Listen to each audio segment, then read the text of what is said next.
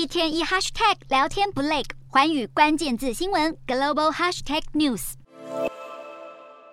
美国总统拜登在二十三号签署二零二三财政年度的国防授权法，提供台湾军事融资贷款。国防授权法要求拜登政府加快对台军售。并授权美国总统为台湾打造区域应变军备库，赋予台湾跟主要特定非北约盟国同等的待遇，能够优先取得美方的超额防御物资。法案原定要在未来五年提供台湾百亿美元的无偿军援，另外还有最多二十亿美元的军事融资贷款。众议院在同一天通过了搭配的预算拨款，不过却挡下了无偿军援，只对贷款点头。众院通过预算编列，同意对台军事贷款二十亿美元，设定台湾方面要在十二年内还款，并同步拨款建立学人计划。要资助美方官员到台湾学习交流两年。不过，国防授权法中的贷款有了，无偿军援却是不见踪影。就结果而言，台湾争取无偿军援没有成功，反而是借贷了一笔日后得还清的款项。